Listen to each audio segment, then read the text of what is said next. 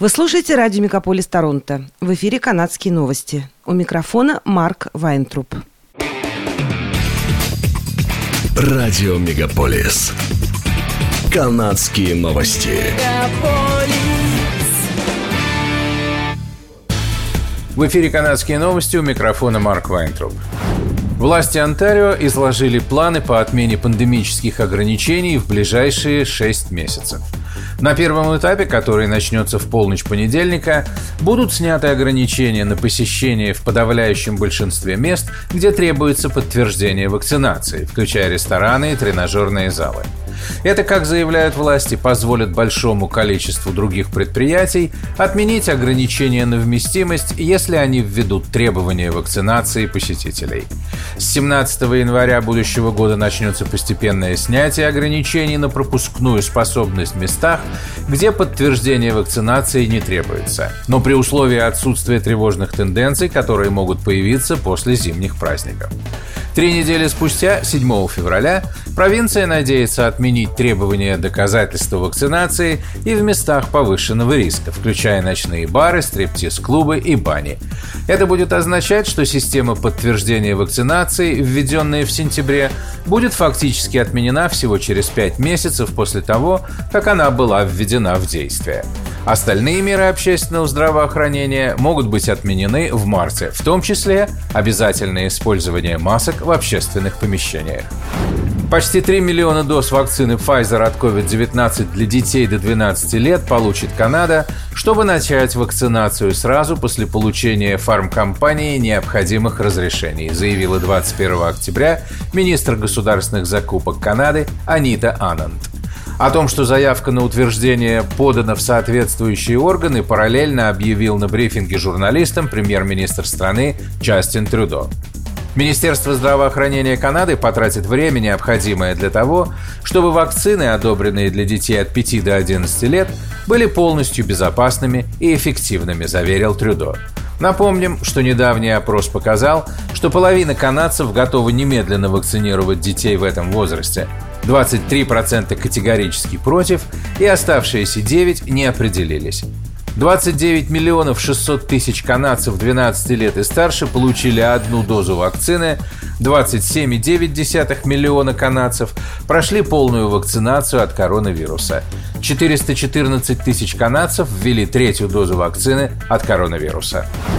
Премьер-министр Канады Джастин Трюдо сообщил, что федеральное правительство и провинции согласовали новый национальный паспорт вакцинации для поездок внутри страны и за рубеж – Канадцы смогут добавить паспорт вакцинации в свой телефон и электронный кошелек, пишет издание CP24.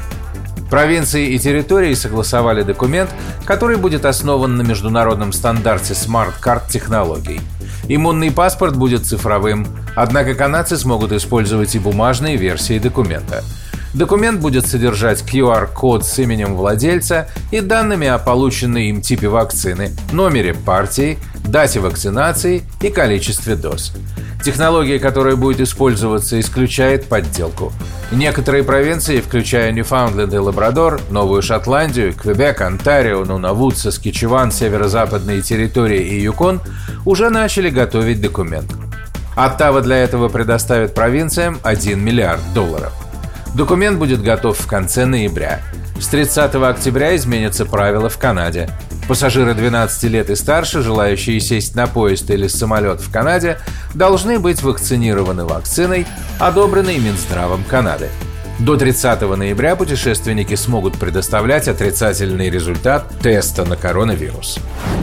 Федерация налогоплательщиков Канады обратилась к правительству Онтарио с призывом выполнить предвыборные обещания и снизить стоимость розничного бензина – Три года назад, напоминает Canadian Taxpayer Federation, консерваторы Дага Форда обещали добиться снижения цены бензина на 10 центов за литр.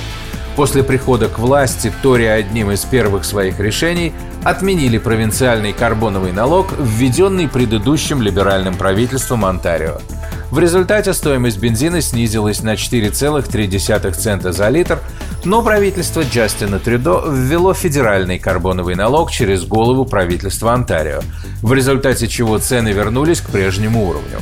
Насколько это помогает борьбе за чистоту атмосферы, остается под вопросом. Но провинциальные и федеральные правительства имеют дополнительные немалые доходы от карбона. Сейчас Оттава и Торонто особенно заинтересованы в этих доходах в связи с огромными непредвиденными затратами из-за пандемии.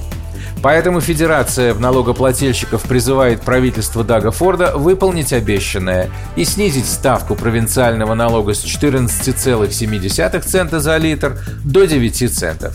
Выборы в Онтарио должны состояться летом будущего года, и вопросы растущей дороговизны жизни могут стать одним из главных в предвыборной кампании, пишет газета «Русский экспресс». Правительство Ньюфаундленда и Лабрадора готовится убрать слово «дикари» из официального описания коренных народов, изображенных на почти 400-летнем гербе провинции. Об этом заявил премьер-министр Эндрю Фьюри после того, как во втором чтении были приняты поправки к закону о гербе. Как таковые, слова «дикари» в описании будут заменены на «беотук». Это имя коренных жителей, населявших островную часть провинции, когда прибыли европейские поселенцы – также к названию герба будет добавлено слово «лабрадор». Оригинальный герб был принят в 1637 году. В то время остров Ньюфаундленд назывался Терра Нова и еще не был присоединен к Лабрадору. Беутуки были уничтожены войнами и болезнями после того, как европейцы начали захватывать их земли. Последний известный выживший Беутук, Шона Дитит, умер от туберкулеза в Сент-Джонс в июне 1829 года.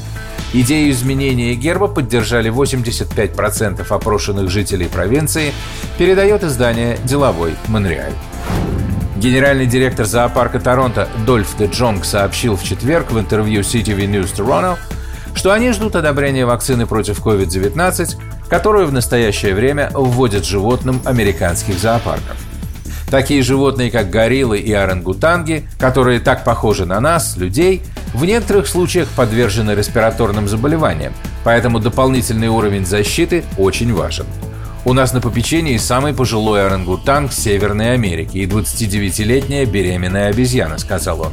Де Джонг заявил, что зоопарк также планирует вакцинировать всех приматов, семейство кошачьих, свиней, летучих мышей и куньих, семейство млекопитающих, включая пасок, барсуков, выдр, хорьков, куниц, норок и росомах. В списке на вакцинацию находится 140 животных. Это были канадские новости. С вами был Марк Вайнтроп. Оставайтесь с нами, не переключайтесь. Берегите себя и друг друга.